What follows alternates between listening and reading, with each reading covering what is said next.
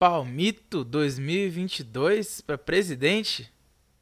Bom, vamos falar um pouquinho sobre isso hoje.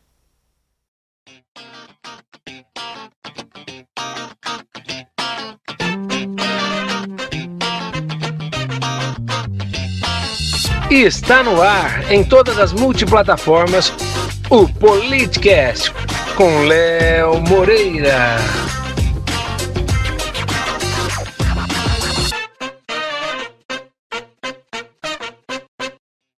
Minhas saudações a vocês, meus queridos web ouvintes de todas as plataformas digitais de podcasts.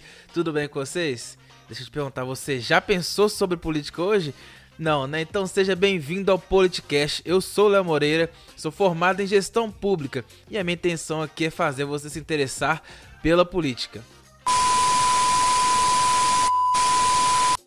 Bom, hoje é dia 7 de abril, uma quarta-feira, e antes de começar esse episódio do Politicast, eu quero pedir para vocês que sigam a gente no Instagram, PoliticastBR, tá passando aí na tela com temudo, PoliticastBR e também arroba Léo Moreira também com temudo, segue a gente aí, que é muito importante. Quero pedir também já no início do vídeo, porque tem muita gente que vê o episódio, mas que não se inscreve no canal do YouTube. Então, se você tá vendo aí pelo YouTube, clica em se inscrever, inscrever-se, você vai clicar, depois vai clicar no sininho e vai clicar em todos, que aí todos os episódios você vai ser notificado no seu celular.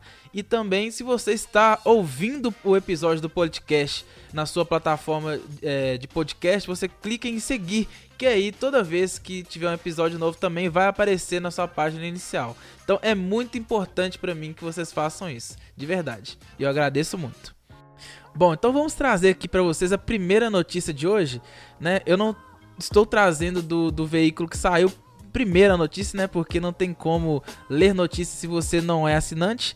Aqui no estado de Minas não precisa, por enquanto, de ser assinante para poder ler, pelo menos essa notícia não, né? Saiu essa notícia dia 6, ontem, né? Dia 6 de abril, no estado de Minas, então a manchete é: Subprocurador do TCU pede a análise dos gastos milionários em férias de Bolsonaro.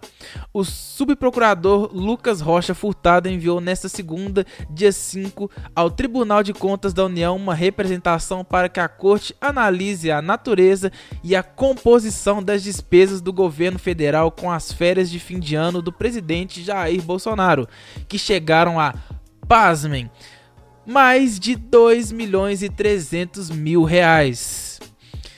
Furtado quer que o TCU também avalie a pertinência e a oportunidade dos gastos, considerando o momento atual em que o país enfrenta uma das mais críticas crises de sua história, sob o aspecto econômico, financeiro seja sob o aspecto sanitário social. Bom, primeiramente eu quero dizer que eu não vou ficar aqui destrinchando esses gastos é, e falando aqui sobre é legal ou não é legal esses gastos que, que cometeu aí, que o, que o Bolsonaro teve é, com as férias. Até porque isso não é a minha função. Isso é função do Tribunal de Contas da União, assim como do Ministério Público, que estão investigando é, esses gastos. Não é minha função. A minha função é como um cidadão que paga o salário do Bolsonaro questionar. É, e eu recomendo a você também, você bolsonarista que, que deixa tudo passar, entenda, o Bolsonaro não é para ser colocado como ídolo, ele é o seu funcionário. Então, não é aqui que a gente está detonando o cara e que. Aí entenda, entenda mais do que você, eu também quero que as coisas deem certo no Brasil. Então, tudo pra mim é, tem que ser questionado. Eu não vou passar pano. De novo, o Bolsonaro não é um ídolo, ele é o meu funcionário, então eu tenho total direito de questionar com que está sendo o dinheiro que eu estou pagando para ele. Até porque esse salário que ele recebe é altíssimo. Até porque o Estado, quando a gente é, elege alguém, você está elegendo alguém para ganhar na Mega Sena, porque são privilégios e privilégios que eu um dia estarei lá, tá? Eu vou falar sobre isso, mas um dia eu estarei lá e eu vou lutar para acabar com isso. Agora voltando, é moral o nosso presidente é, estar gastando, esbanjando o nosso dinheiro com, com essas férias, lembrando que outros líderes mundiais estão apertando o cinto e o Bolsonaro está esbanjando o nosso dinheiro com essas férias. É de indignar, de verdade. Isso é para causar to a total indignação de toda a população. Espero que você se indigne também, porque é sua função fazer isso. No meio de uma crise, vou vamos à, à ótica que eu quero trazer para vocês o auxílio emergencial que estava sendo pago para a gente, né? É, que foi pago até dezembro e ficamos de janeiro até abril sem receber.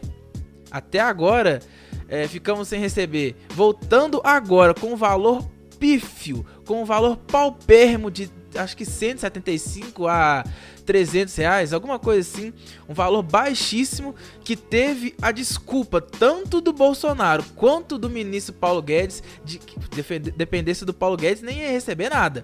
A desculpa era que é, não tem dinheiro, o Estado não tem dinheiro, a dívida está crescendo cada vez mais. Pra, então, a, a, a, desculpa é essa. Então, a lógica para mim, a lógica para mim que sou só um cidadão, é a seguinte: o Bolsonaro está deixando a, a mensagem seguinte para mim e para vocês.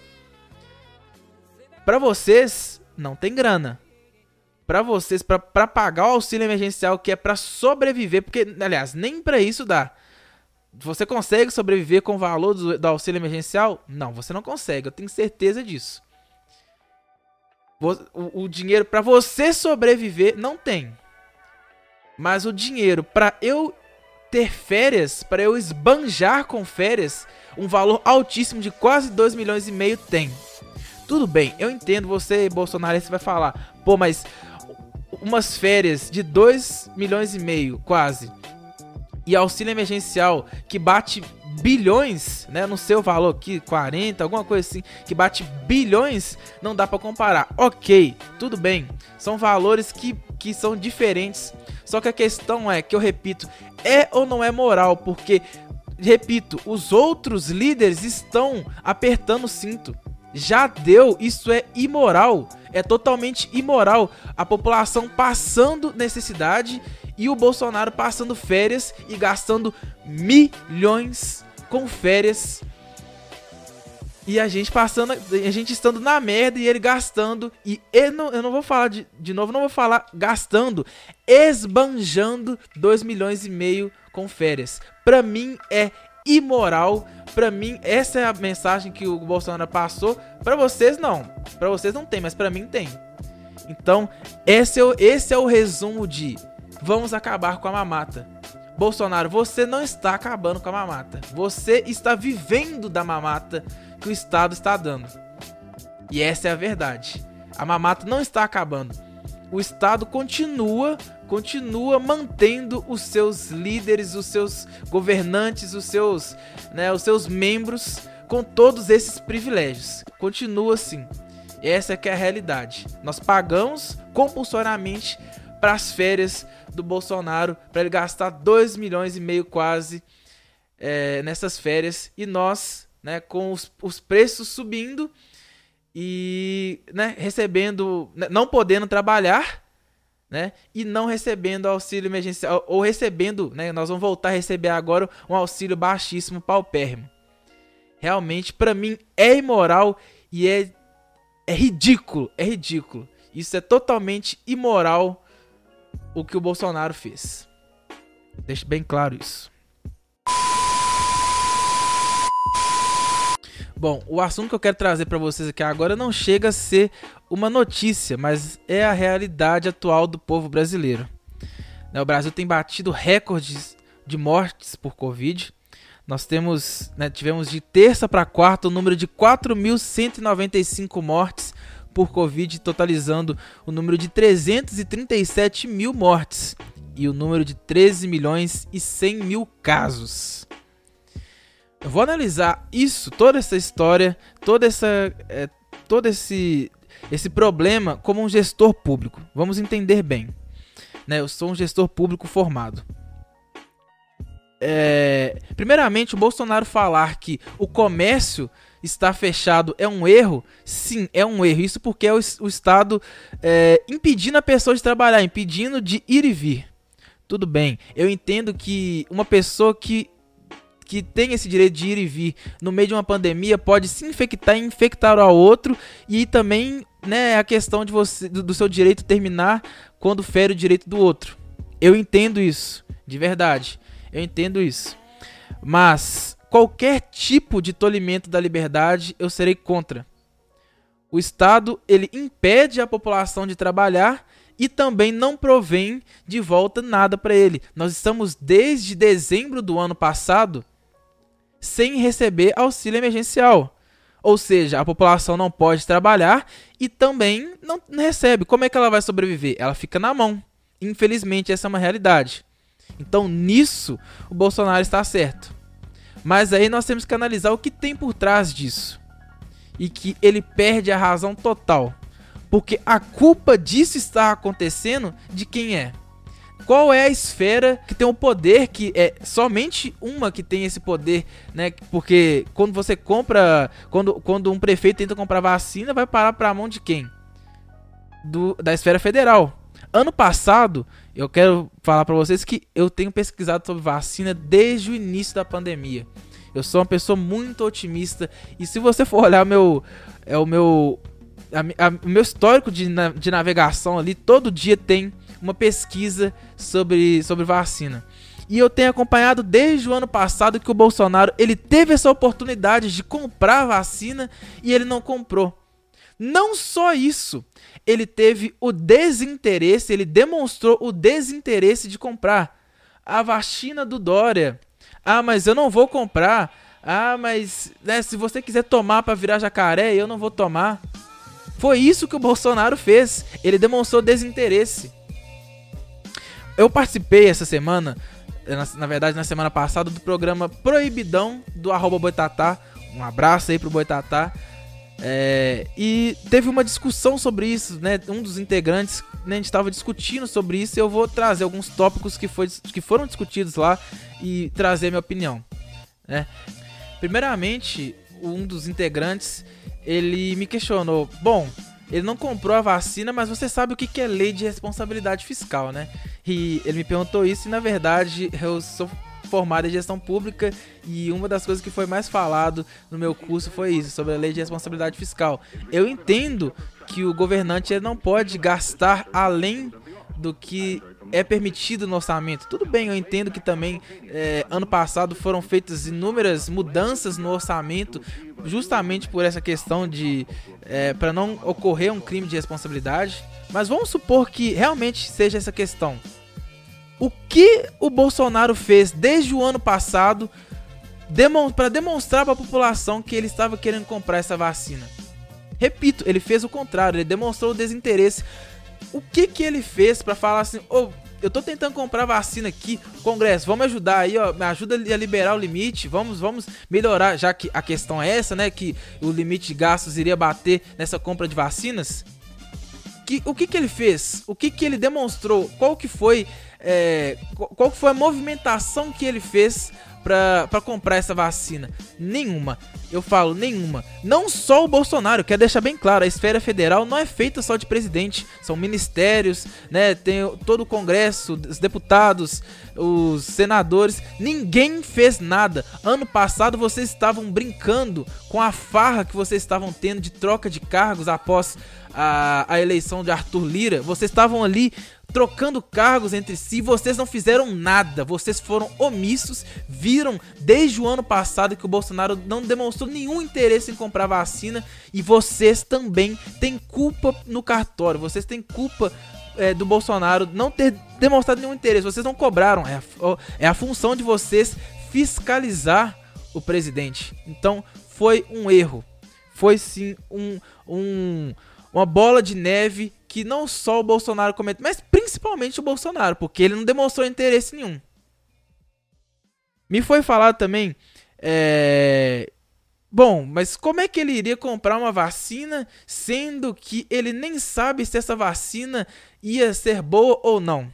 Agora falando como gestor público para vocês, quando se trata de saúde, quando se trata de vidas, uma vida já é muita coisa. Nós, todo presidente tem que pôr na cabeça que uma vida é importante. Isso é questão de honra. Isso é questão de um, de um bom gestor público, uma pessoa que pensa na população. E ele não pensou, tanto que ele disse que tinha, pessoas teriam que morrer mesmo. Certo? Vocês sabem disso. Ele disse. Ele disse que ele não era coveiro. Né? Um total desses. É, vamos colocar como falta de sensibilidade. e pegar uma palavra aqui, mas uma total falta de sensibilidade quanto às mortes, quanto a famílias. Uma morte já é muita coisa. E agora vamos pensar bem também.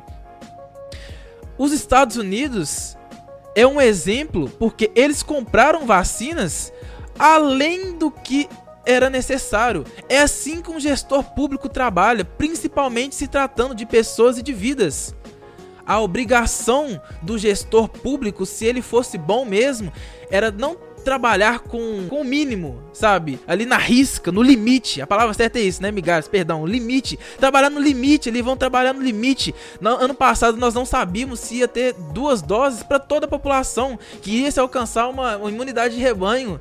A gente nem sabia se ia ter vacina para todo mundo.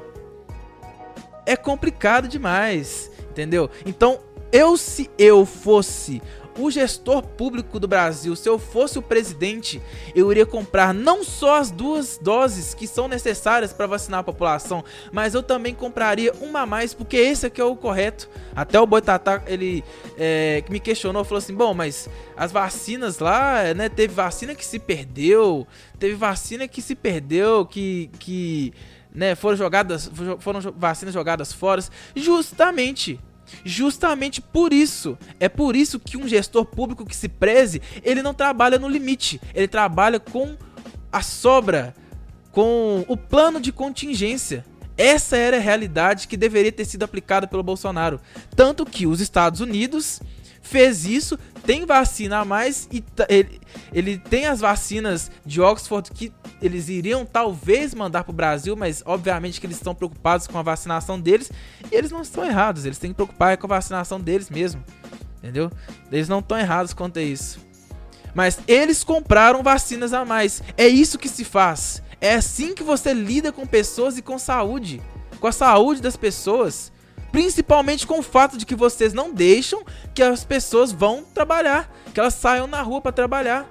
Vocês não deixam as pessoas trabalharem, vocês não dão auxílio e vocês não compram vacina. Então, infelizmente, nós estamos na merda.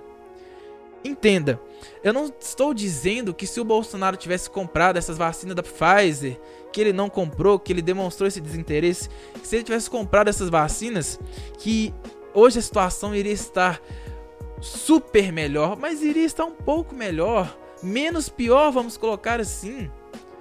Infelizmente, essa é uma realidade. Foi até me falado, ah, que o Brasil é, ele tem sido um dos que mais vacinaram. Isso foi falado, tá, no, no, no proibidão. E na verdade, o Brasil, proporcionalmente, nós somos um país de dimensões continentais e uma população gigantesca então, é, infelizmente, nós temos dentro do nosso país nós temos, nós temos uma vacinação proporcional baixíssima, pífia.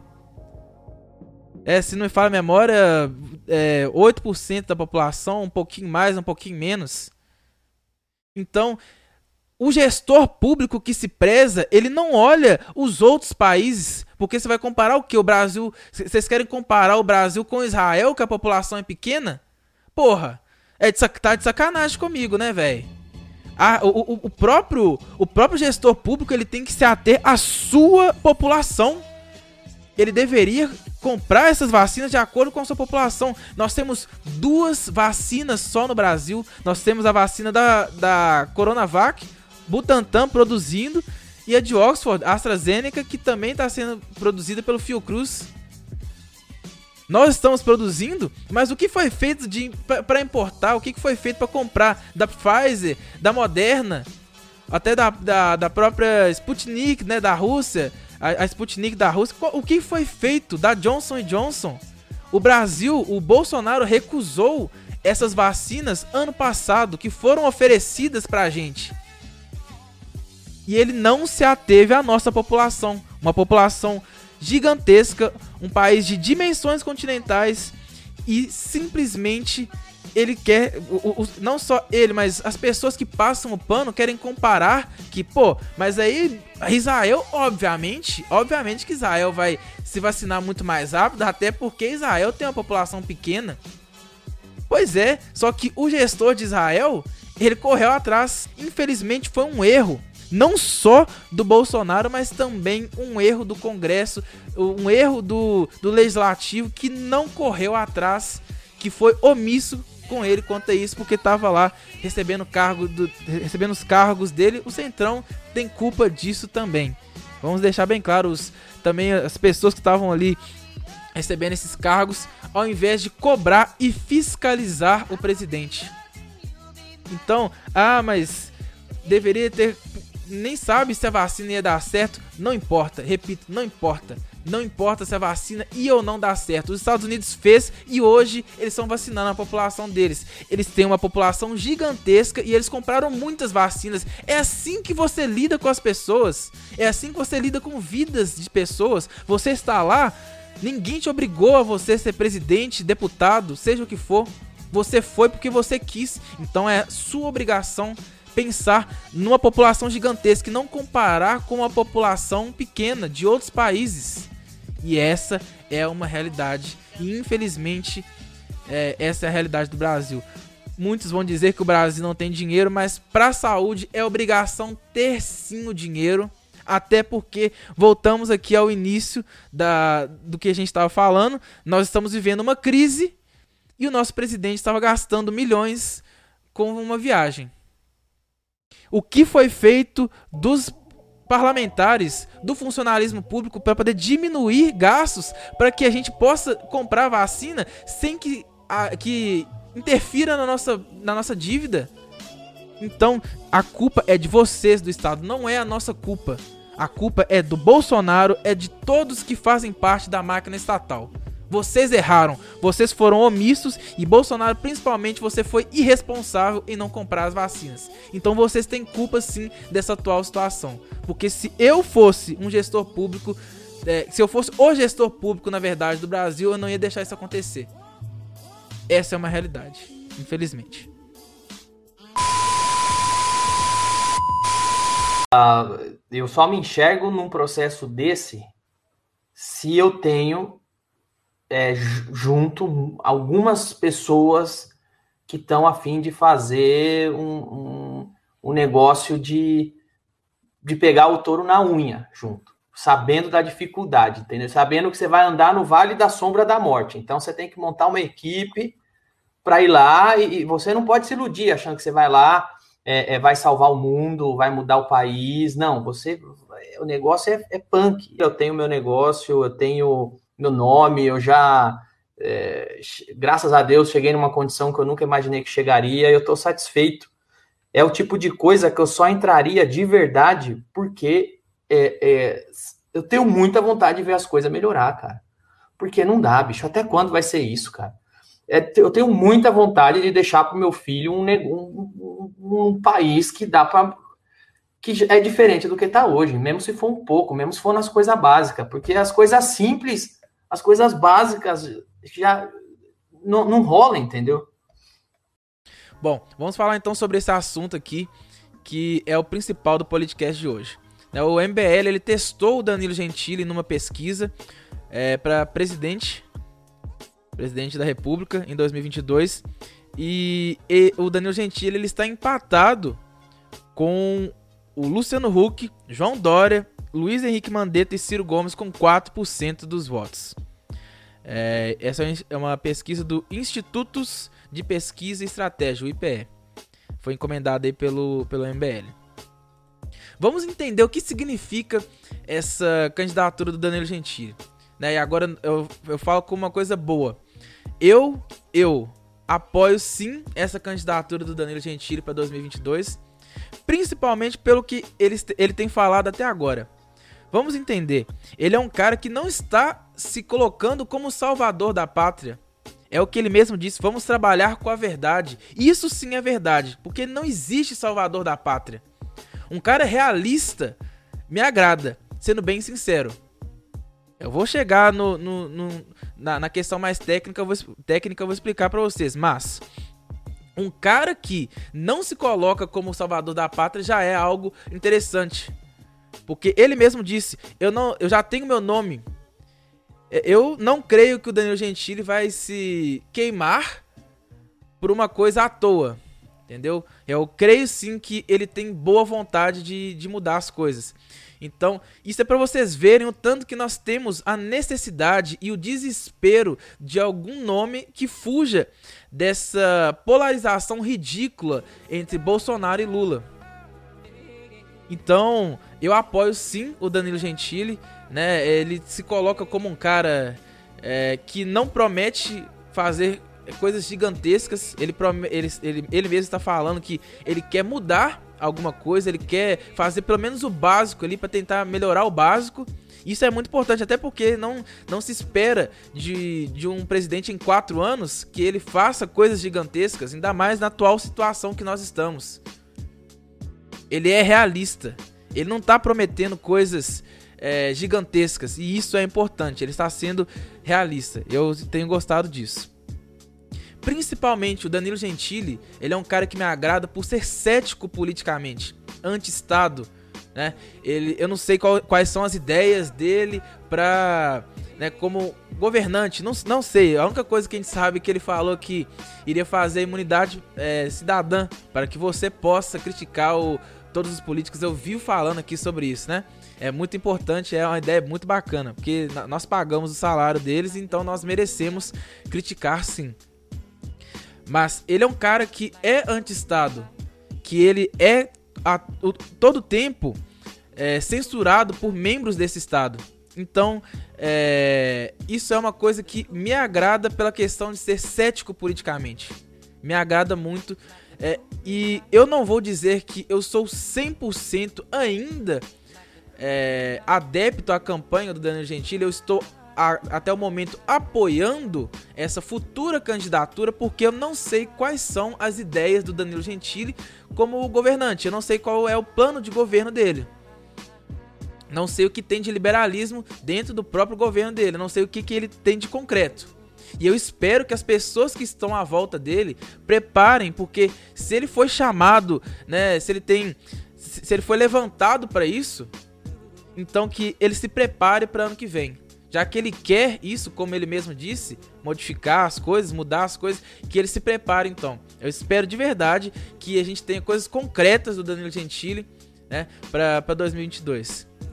E o bom disso também é que dentro do debate nós teremos um cara que é, é um cara engraçado e que vai trazer um ar diferente para esse debate, porque os políticos eles têm a mania de se levarem muito a sério, e se colocarem como deuses.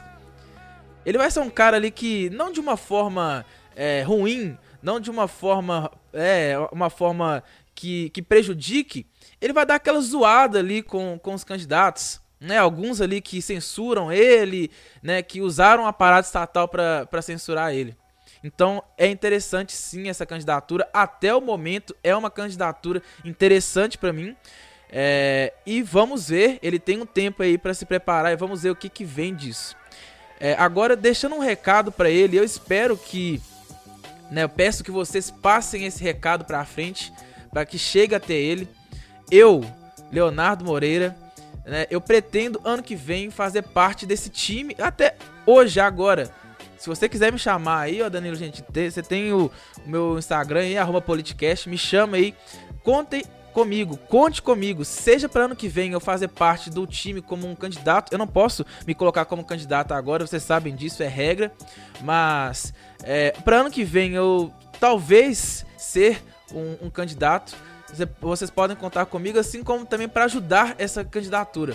Sim, eu tenho muita vontade de, de fazer a mudança ano que vem. Muita vontade de ser candidato. Tenho muita vontade para ano que vem sim ser candidato.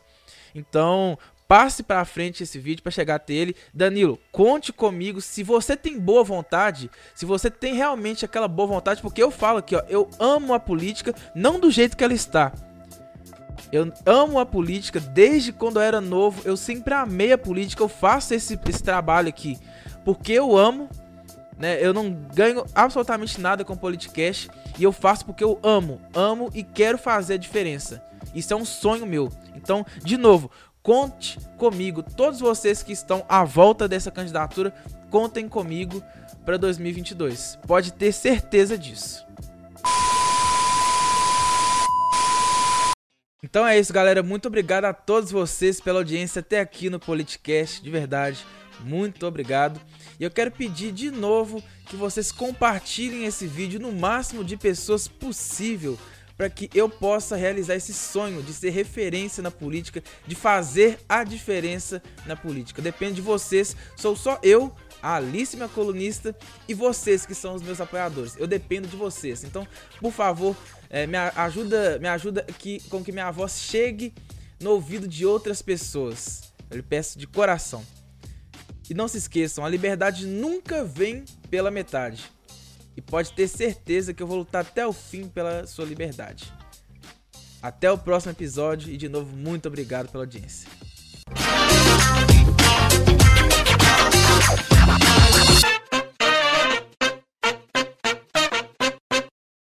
O senhor nunca me viu junto com nenhum deles.